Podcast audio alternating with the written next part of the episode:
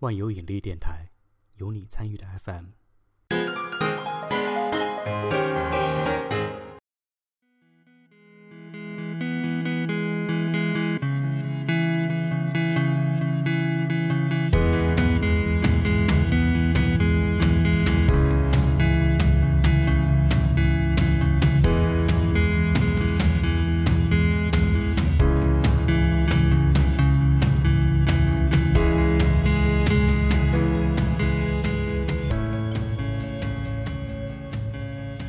大家好，哦，我叫丹鸟，呃，今年三十八周岁。然后今天我想聊的是我自己生活当中的一段经历吧，就是我先说一个我自己前几天做的一个梦，这梦很怪诞嘛，就是也挺有意思的。我跟身边几个朋友都讲了，然后醒来之后也觉得挺好玩的，就是我我在梦里头，我分成了两个自己。一个是自己，另一个人呢，是另一个我，然后另一个我在跟我说话，嗯，就说他说你知道你自己是谁吗？然后我说我不知道啊，他说 你前世是哪吒三太子，然后我当时我就觉得我说我说为啥呀？然后他说你不觉得你得闯一场大祸，或者经历一次劫难之后，你才会真正把你自己的。那些本性也好，或者是或者是说你不好的一面，它收起来，或者说你经历这些，嗯，一次大的磨难之后，你才会真正把人生能够看透。然后我就突然觉得，嗯，是有点那个意思。然后他又说了一句，他说：“你看你在家里是不是排行老三？”然后他，我当时，然后我就醒了，你知道吗？就是我就醒了，然后我就觉得。啊，他说的好对呀，但其实这是一个梦嘛，就是因为这个梦是，嗯，前一阵做的，但是他却就是，呃，怎么说呢，就是影射了我前几年的我整个的一个人生经历。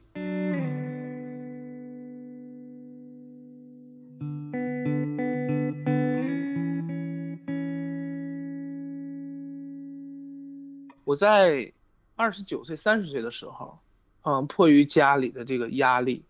没办法，我找了一个拉拉进行了行婚，嗯，然后过了一年多的时间，他跟他的女友产生了很大的矛盾，就是那个矛盾就已经恶化到无法挽回了。他甚至他这个女友跑到他单位跟他。打作一团，就是那个状态的，然后后来，这个没有，我们俩就没有办法维持下去了，后来就是没办法，就得是离婚的状态。然后当时我应该说，我这个人呢，对这件事儿呢，就是看得很重。然后我父母呢，也不知道我本来的状况，然后我就当时给自己就是这所有的一切东西，就后边所有承担的这一切的。心理压力，包括物质上的这些压力，都是我一个人默默的承受下来了。我也跟谁、跟身边的任何人也没有说。然后，怎么说呢？就是这件事儿吧，在我心里头，也成了一个就没法抹去的一个一个痛也好，或者说没法抹去的一笔吧。嗯，带着我很久很久。当然，我也平静了几年，因为离婚这一件事儿，我父母。那几年没有再逼我结过婚，然后大概时间就来到了三十五岁这一年，然后我整个我啊，对我离婚的那一年，我跟我的男友也分开了，然后从那之后，我虽然平静很长时间，但是我跟那个男友分开之后。我就觉得，嗯，怎么说呢？对现实中的这种，嗯，这种就是同志之间这种恋情吧，就是不太相信了。换句话说，我那个前男友对我造成的影响，可能维持了好多时间。我跟他分开的时候，我们俩甚至连分手一句分手都没有说，然后，嗯，就怎么说呢？就是很长一段时间，我都没有再办再有办法，就是找嗯重新找男友啊，就是投入到新的一段感情。我之后跟他分开之后。我在现实中跟那拉拉离婚，包括跟那男友分手之后的六年时间，我基本上都是一个人在生活，我整个人的状态就是特别特别的压抑沉闷，然后我把所有的精力都放到了工作和我日常的写作当中，因为我平时愿意写一点东西，就把所有的精力全都放放到这件上了。当时我认为我自己。我有一个想法，我就认为自己，我说人的精力，他，他如果是一个，呃，如果人精力是百分之百的，那你你缺失了这一点，你是可以靠其他东西来补充完整的。我当时就觉得工作呀，啊，爱好啊这些东西，生活啊会会填充我整个的这个人生，然后这种状态一直持续了，持续到我三十五岁那一年。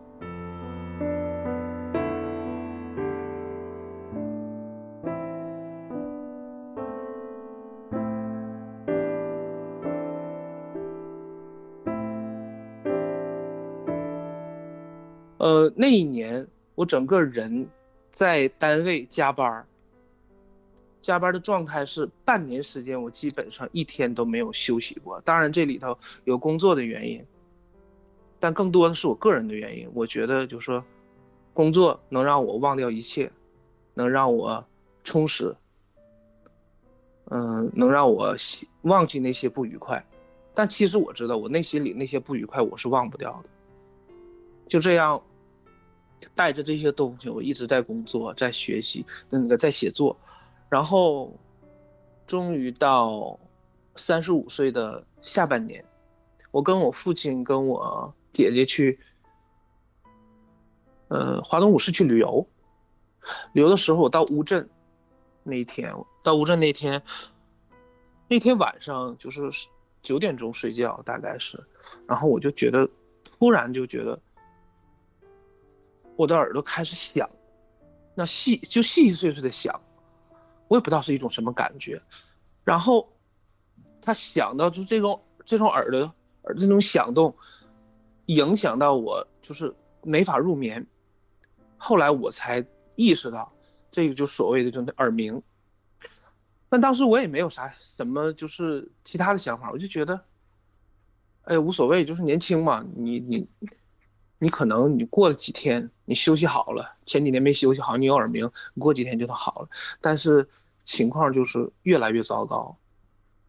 我去旅游的时候大概是七月份，我到十一月份的时候，那耳鸣就基本上就就已经变成就是白天晚上都在处于这种状态，而且睡眠质量特别特别差。但是当时我还没法。怎么说呢？就是自己骗自己吧，就觉得，哎呀，耳鸣又不是什么大毛病。然后，嗯，就是身边，因为我一个人生活嘛，我身边又没有人，就是可以跟谁去说这些事儿或者怎么样。我就觉得，哎呀，反正年轻，你这些东西你都会过去的，没事儿。到了十二月份的时候，嗯，我母亲身体不太好，然后就是险些。就是病重，险些就是去世，但是还好，后来抢救过来了。当时我到家的时候，因为我我在我家里头，嗯，孩子也挺多的嘛。我之前我说了，我说我家里头有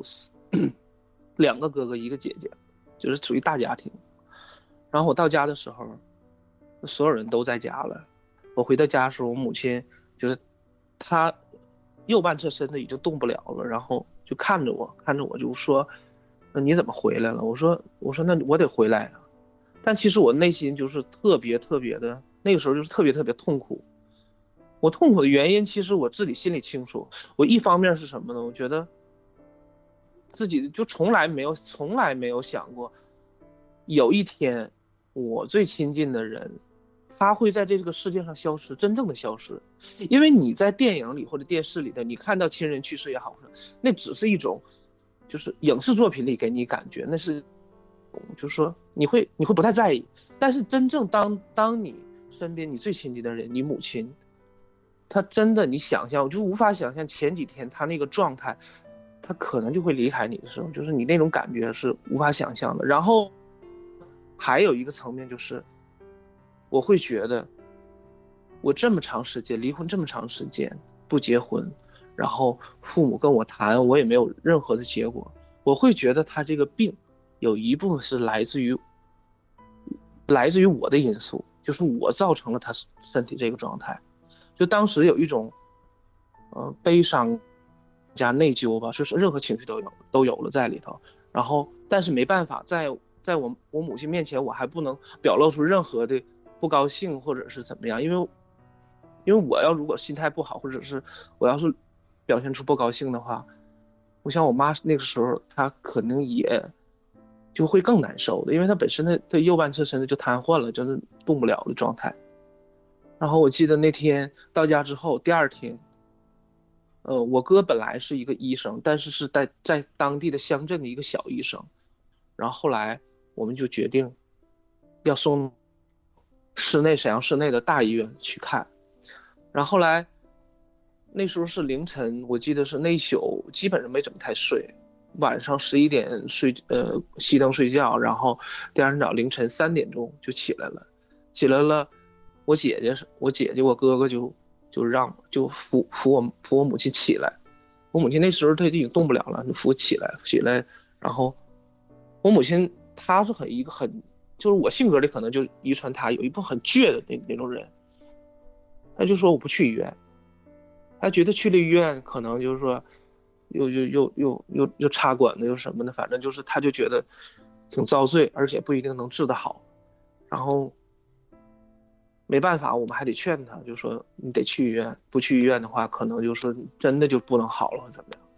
后来看我们大家的意见都很坚持，我母亲就就坚持去医院了。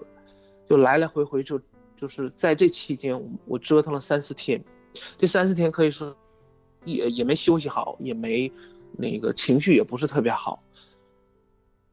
然后就在我母亲出院之后还好，就是挺幸运的是，我母亲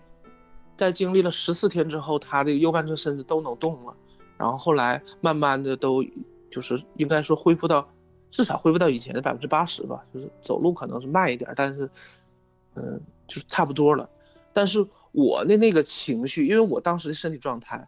和情绪状态，就是我母亲那个病，可以可以说应该是压压倒我最后一根稻草。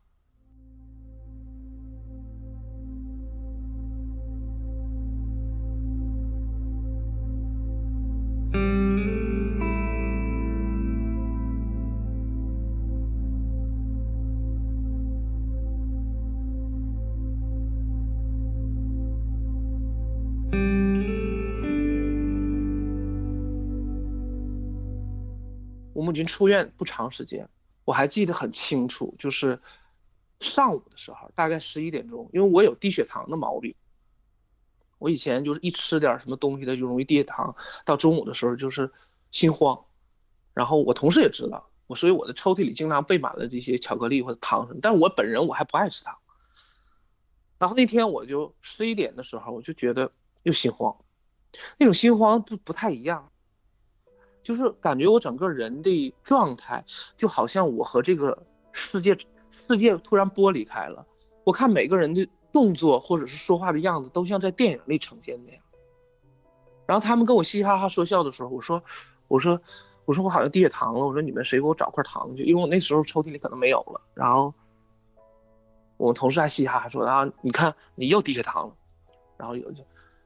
但是出去帮我找。但就找的回来的过程当中，就发现自己整个人就处于眩晕状态，就是人就已经心慌到已经站不起来了。然后我同事那个时候还没有意识到怎么回事，然后我我这个时候我说我不行了，他们说你怎么了？我说我说我说我不行了，我说，然后我有个同事就是，其实他是半开玩笑说，他说他比我小，他说哥你用不用打幺二零急救啊？然后当时我就态度挺坚决说，我说你打吧。然后他们没有，他们都没有想到，就是说那个时候就说需要幺二零急救了，然后他们说你赶快躺着，一看我就是说幺二零让让我躺在沙，然后我就躺在那儿了，我整个人的状态就是意识就是特别的，怎么说就那个那个怎么描述呢？就是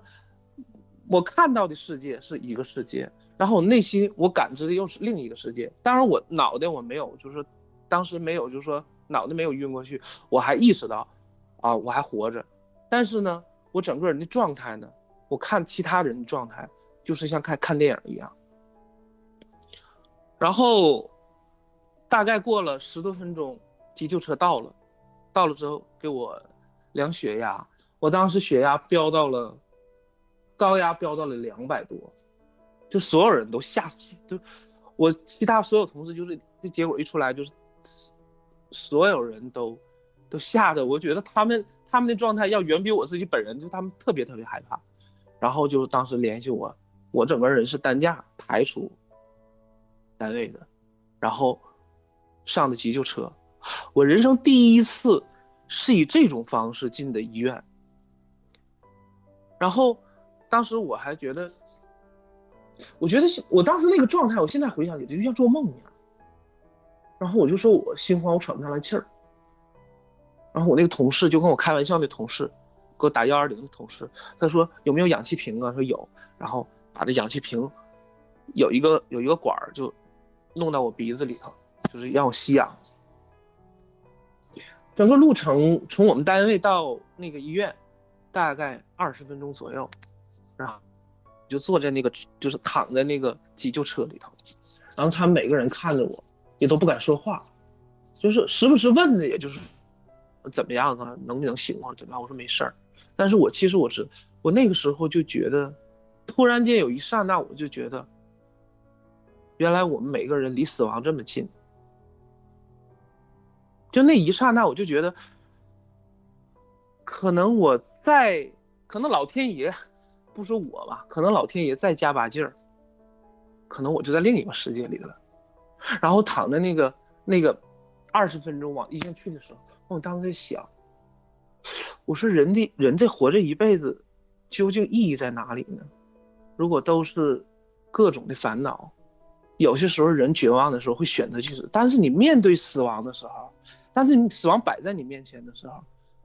你那种求生的本能却又出来了，你会无比的恐惧。如果我真没命了怎么办？就是我觉得那种情绪特别特别复杂，然后我到了医院之后，其实就是不是想象的那样，就是说你是急救车进来的，你进来之后你就能够，医生就能给你第一时间给你治疗，或者是第一时间给你弄到病房去，各种药给你开上，你就可以。没有，在我进医院的时候，我经过了漫长的二十分钟的等待。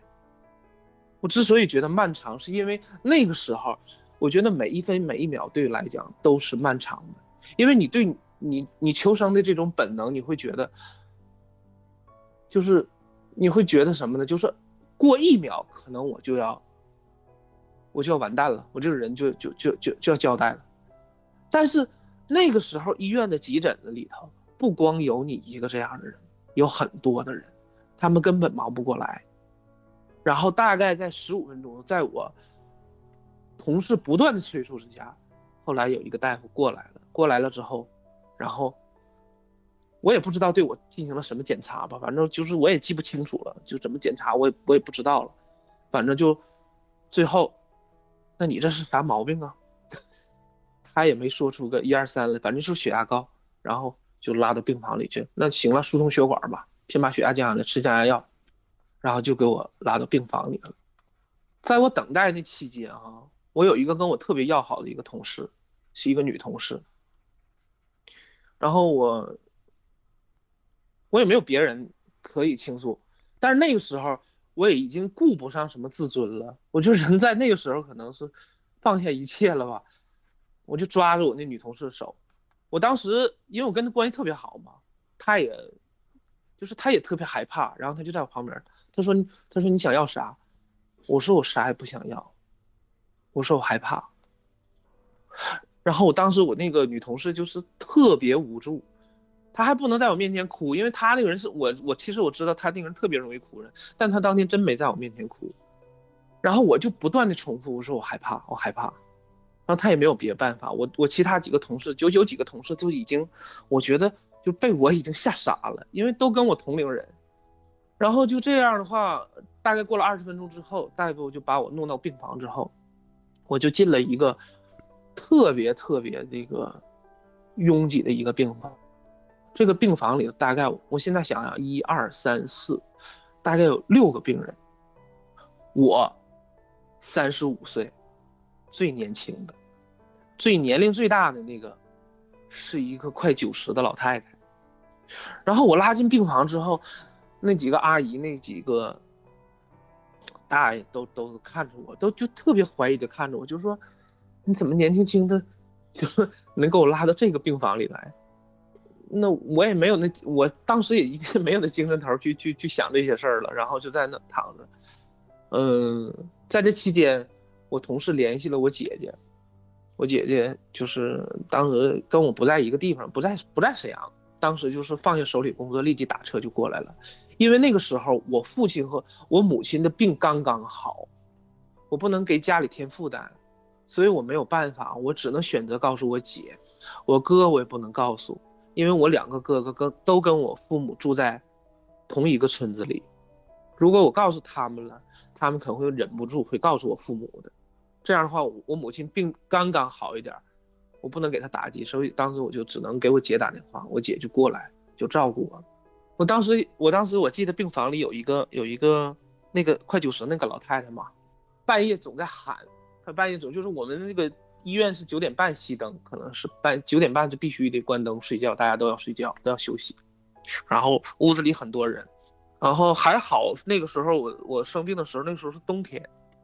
就是即便是病房里那么多人，大家也不会觉得很热或怎么样。那个老太太一到熄灯的时候，就是就是嗷嗷的喊喊他的儿子，他儿子，然后醉醺醺的从外面进来。然后就就用责怪的语气说：“说你喊啥呀？我不回来了吗？”然后他的母亲就说：“就说这老太太就说啊，我怕你把我扔到医院。”我当时就觉得特别荒唐，我说特别荒诞，就是在哪儿呢？就是我怎么就突然就是。从我一个我一个三十五岁的年轻人，从一个昨天还活蹦乱跳跟同事在一起的，然后今天就跑到这样一个病房里，跟一些迟暮的人，就跟一些年龄都已经快走到人生终点的人在一块儿，就当时就觉得，我是不是人生就此就完蛋了？就就没有什么。